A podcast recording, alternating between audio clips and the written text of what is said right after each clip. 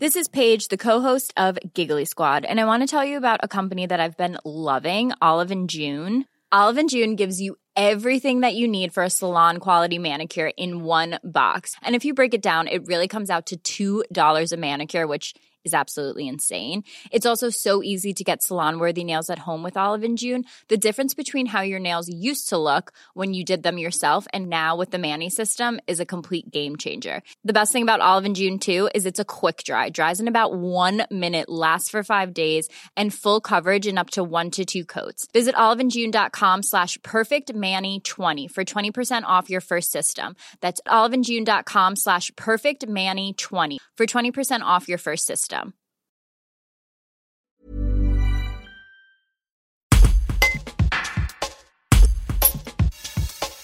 Après la pandémie, quels sont les relais de croissance hors du ski? Cette saison historique sans remontée mécanique a pointé l'ultra-dépendance des territoires de montagne au ski alpin. Si le développement d'offres alternatives a commencé dès les années 90 sous la pression du climat, la crise pourrait accélérer la transition en moyenne montagne. Ce n'est pas forcément le cas dans les stations de plus haute altitude. Le point avec Hugues François, ingénieur en aménagement du territoire pour l'Institut national de recherche pour l'agriculture, l'alimentation et l'environnement. Un reportage d'Antoine Chandelier. La question de la diversification, euh, elle s'est posée euh, depuis euh, environ le, milieu des années 90, hein, après que les collectivités locales aient repris en charge les stations de sport d'hiver au plan neige qui avait été mis en place par l'État. elles se sont interrogées sur l'évolution de l'offre et notamment elles ont commencé à mettre en place des politiques pour essayer d'organiser l'offre en plus du ski, autour du ski.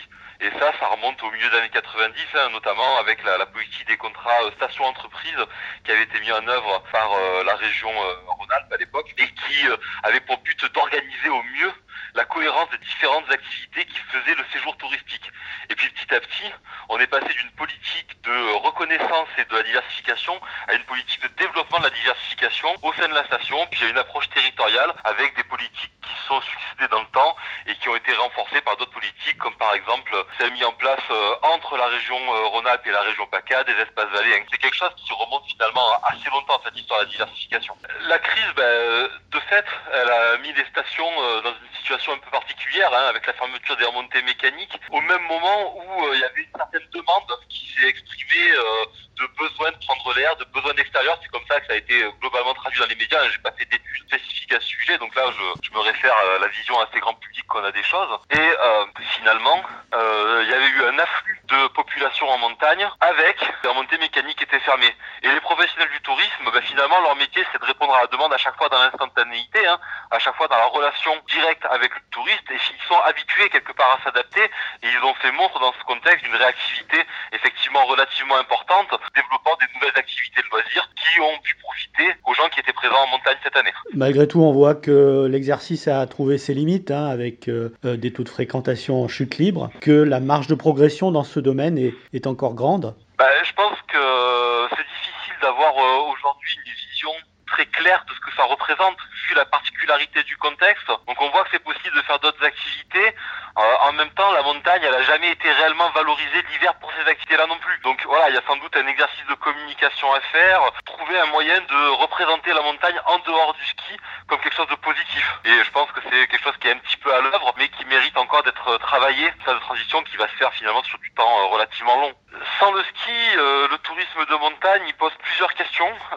il pose la question de ses avantages compétitifs en termes de notamment d'accessibilité. Il en a, hein, bien entendu, sur la, la, caractéristique des territoires de montagne, le territoire, le patrimoine, qui sont des éléments qui peuvent être mis en avant, à savoir si on arrivera à transformer les choses pour avoir une même, une même contribution à l'aménagement du territoire qu'a été celle du ski, ça reste quand même euh, quelque chose qui est en construction, qui peut pas se faire sur une crise comme euh, elle s'est faite là, hein, où on, peut arriver effectivement à montrer qu'il y a une capacité de résilience qui est certaine, mais qui doit se construire dans le temps long. Hein, ça fait quand même 20 ans qu'on y travaille, et où, euh, enfin, que les stations de ski y travaillent, et où, à un moment donné, il va falloir que ça se fasse, mais on peut pas, on n'a pas une boule de cristal, quoi. On peut pas deviner aujourd'hui si ça va marcher, si ça va pas marcher. C'est des choses qui vraiment euh, se construisent euh, lentement, puisqu'il faut à la changer l'image de la montagne et à la fois adapter le modèle économique qui était très centré, concentré sur les stations de ski avec toute l'organisation des retombées autour dans une logique de, de pôle de croissance et qui aujourd'hui doit passer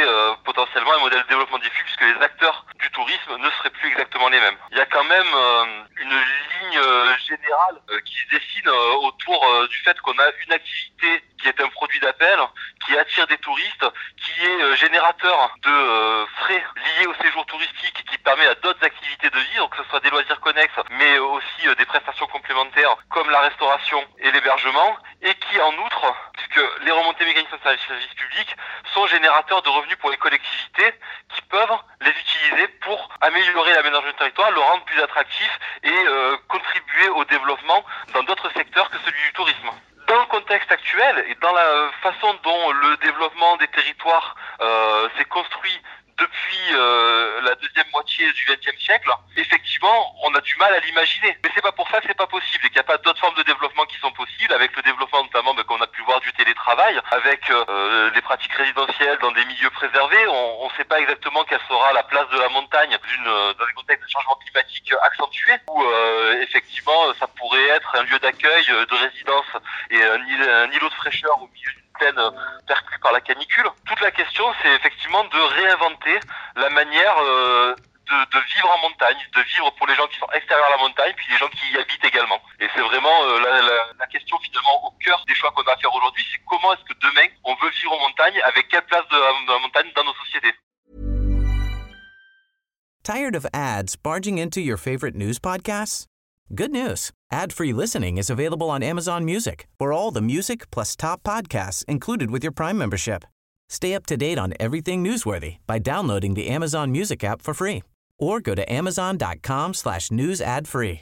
That's amazon.com slash news ad free to catch up on the latest episodes without the ads.